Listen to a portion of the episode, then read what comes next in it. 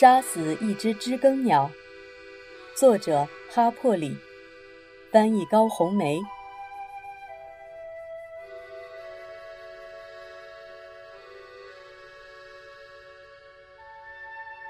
第二十一章，卡波尼羞怯地停在围栏外，等着泰勒法官注意到他。他带了条干净的围裙，手里拿着一个信封。泰勒法官看见他说：“这不是卡波尼吗？”“是的，先生。”他说：“我能把这封信送给芬奇先生吗？”他和和这个案子没有一点关系。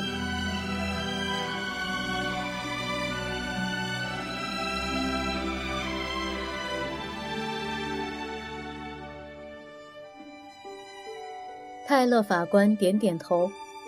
阿迪克斯从卡波尼手里接过信封，他打开来，读完之后说：“法官，我，这是我妹妹写的。”她说：“我的两个孩子失踪了，从中午就没再出现。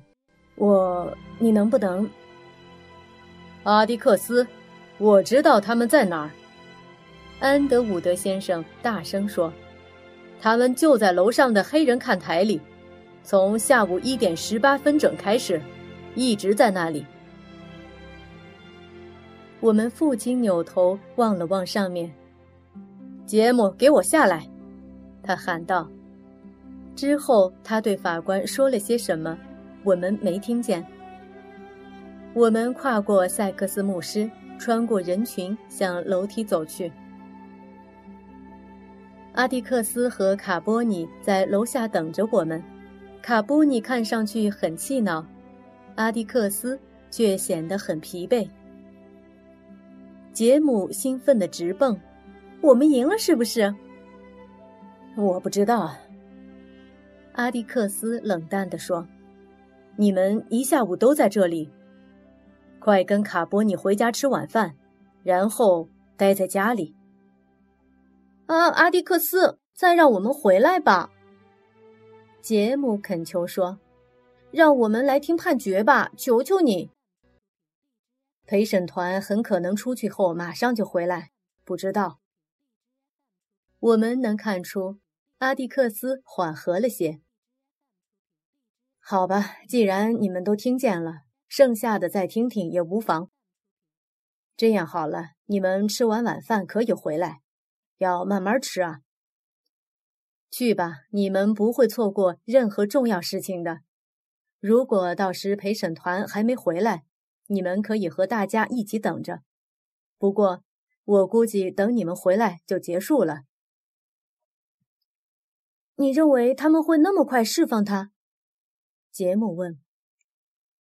阿蒂克斯张开嘴想回答，可最后又闭上走了。我祈祷让塞克斯牧师给我们留着座位，但一想到人们在陪审团离去后也会蜂拥而出，我便停止了祈祷。今天晚上，除非这些人也带了晚饭。他们将会把杂货店、咖啡店和酒店都挤得爆满。卡波尼督促我们回家去，一个个都活剥了你们的皮。瞧这馊主意，你们这些孩子居然全听了。杰姆先生，你难道不懂事吗？还带你的小妹妹去听那案子？亚历山德拉小姐要是知道了，肯定会气中风。那不适合小孩听。街灯已经亮了，我们一边走着，一边偷眼瞥着卡波尼愤怒的侧影。杰姆先生，我还以为你这肩膀上长着脑袋呢。瞧这馊主意，她是你的小妹妹啊！瞧这主意，先生，你应该为自己感到万分羞耻。你难道没脑子吗？我可是兴高采烈，那么短的时间里发生了那么多事，我觉得自己需要好几年才能把他们理清。而现在，卡波尼又把他宠爱的杰姆贬得一文不值，哈！不知道今晚还会发生什么奇迹呢？杰姆在嘿嘿的笑。卡波尼，你不想听听吗？闭上你的嘴，先生！你本来应该羞得抬不起头，还有脸在这里笑。卡波尼又重复了一遍那些老掉牙的恐吓，可是，一点也没能打动杰姆，以引起他良心的不安。于是，走到门口时，他便使出了杀手锏。要是芬奇先生不跟你们算账，我也饶不了你们。进去吧，先生。杰姆咧着嘴进去了。卡波尼对迪尔严肃的点点头。表示默许他一起吃晚饭。你马上给雷切尔小姐打个电话，告诉她你在哪里。他对她说：“他到处找你，都快急疯了。小心他明天一早就把你送回莫里迪恩去。”亚历山德拉姑姑见到我们时，一听卡波尼说是在哪儿找到我们的，几乎要晕过去了。我猜。他知道阿迪克斯允许我们饭后再回去，心里很受伤害，因为他吃饭时一言不发。他只是把盘子里的食物拨来拨去，忧心忡忡地看着卡波尼带着报复伺候杰姆、迪尔和我吃饭。卡波尼给我们倒上牛奶，在每人盘里放上土豆沙拉和火腿，嘴里时时。抱怨着，不嫌害臊。他的最后一句命令是：“你们都慢慢吃。”塞克斯牧师给我们留了座位。我们惊奇地发现，我们已离开了差不多一个小时。而同样惊奇的是，法庭里的情形和我们离开时几乎一模一样，只有很小的变化。陪审团的包厢空了，被告走了。泰勒法官也离开了，不过我们刚要落座时，他又出现了。几乎没人动过，杰姆说。陪审团离开后，他们也活动了一会儿。塞克斯牧师说：“下面的男人们给女人们带来了晚饭，他们又喂了娃娃们。”陪审团离开多久了？杰姆问。大约三十分钟。芬奇先生和吉尔莫先生又说了些话，然后泰勒法官对陪审团进行了训谕。他怎么样？什么？哦，他做得很好，我没什么可抱怨的。他相当公正。他说：“如果你们相信这个，那么你们就能得到这样一个裁决。但是如果你们相信那个，你们就得拿出另外一种裁决。”我觉得他有点偏袒我们这方。塞克斯牧师挠了挠头，杰姆笑了。牧师，他不应该有所偏袒。不过也别担心，我们已经赢了。他踌躇满志地说：“就凭我们听到的这些，什么样的陪审团会判定有罪呢？”杰姆先生，你也不要太自信。我还从没见过任何陪审团。会在裁决时让黑人赢了白人，但是杰姆不同意塞克斯牧师，于是我们大家又被迫听了一场杰姆的报告。他根据自己的强奸法知识，对本案证据进行了分析。如果女方愿意，就不算强奸，不过他必须得超过十八岁。亚拉巴马州是这样规定的。马耶拉已经十九岁了。当然了，你还得踢啊喊啊！你必须是被对方彻底击败，没有还手的力量，最好是被打晕过去。如果你小于十八岁，就不用管这些了。杰姆先生，塞克斯牧师提出了异议。这些话不适合让小女孩听。哦，他不明白我们在谈什么。杰姆说：“斯库特。”这些对你来说是不是太深奥了？当然不是，你说的每一个字我都明白。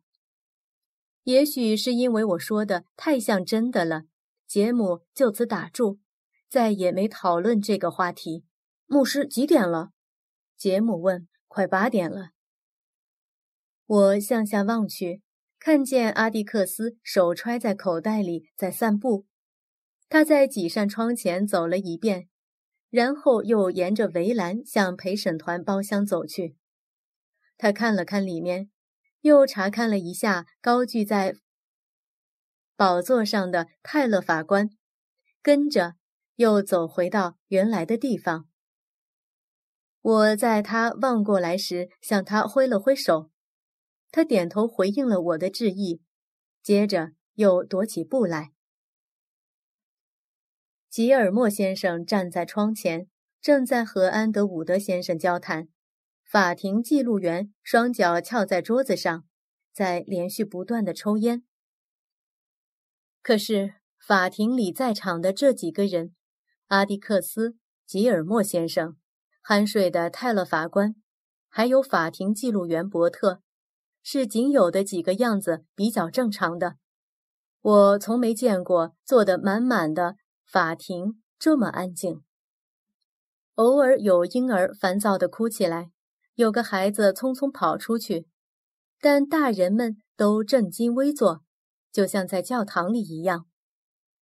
楼上的看台里，我们周围的黑人们。或站或坐，也都带着朝圣般的耐心。县政府楼上的老钟咯咯地紧着弦，准备整点敲钟了。接着，他震耳欲聋地敲了八下，震得我骨头都在抖。当他敲到十一下时，我已经不太清醒了，和瞌睡搏斗的疲惫不堪，我便靠着塞克斯牧师舒服的臂膀打起盹来。我猛一下惊醒了，为了努力保持清醒的状态，我便把注意力集中在楼下的脑袋上。有十六颗秃头，有十四个人可以划归为红头发，有四十颗脑袋介于棕色和黑色之间。还有，我想起杰姆在做一项短期心理研究时曾对我说：“如果有足够的人。”也许要有满体育馆的人，都把意念集中在一件事上，比如让林子里的一棵树燃烧起来，那么这棵树就会真的自燃。我把这个主意用上，默默地请求楼下每个人都把意念集中在释放汤姆上。可是又想到，如果他们也像我一样困倦的话，就不起作用了。迪尔脑袋靠在杰姆肩上，睡得正香。杰姆则静静地坐着。好长时间了吧？我问他。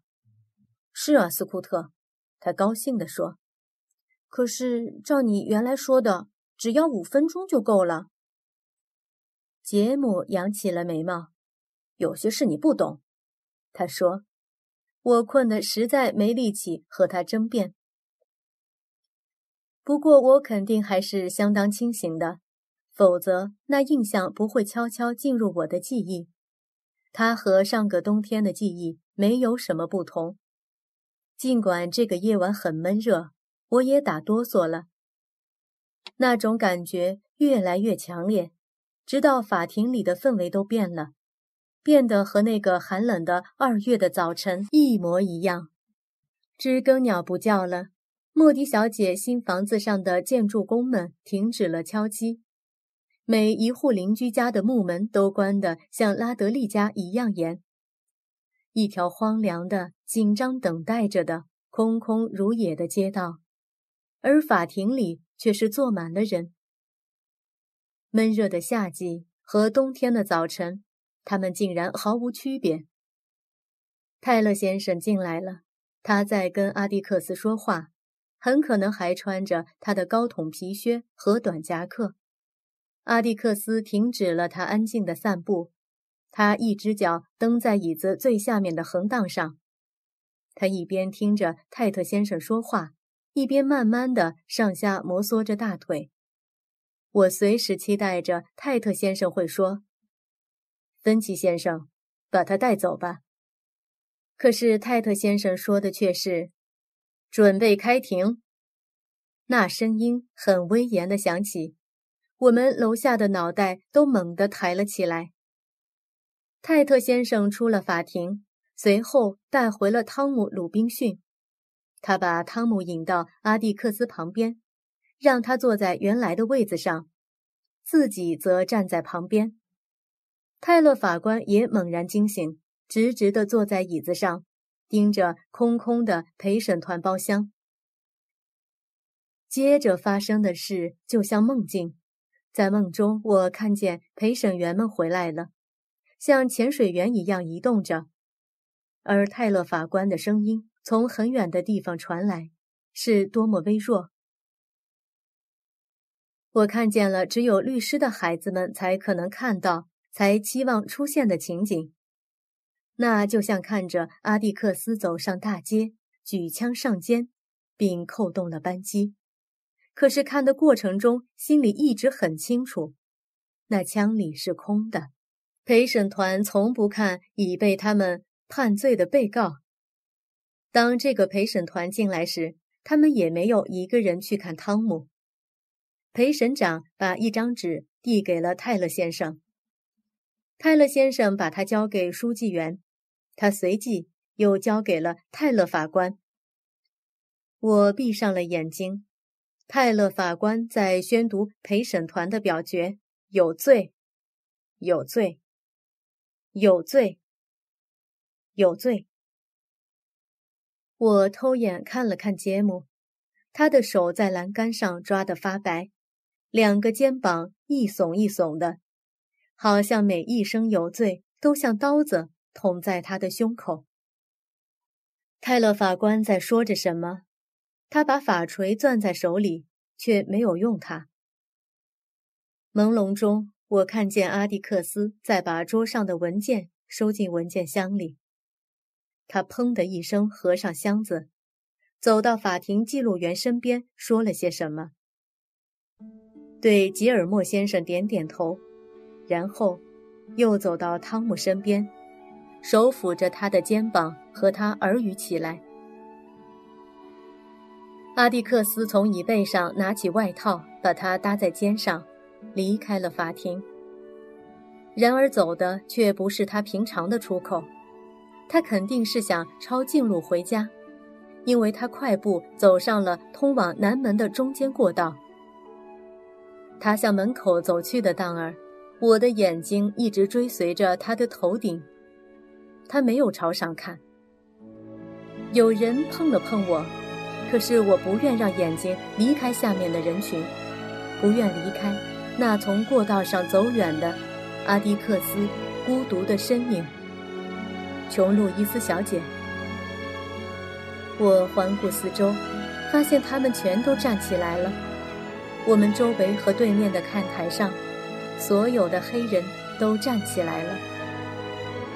塞克斯牧师的声音像泰勒法官的一样遥远。琼·路易斯小姐，起立！你父亲要经过这里了。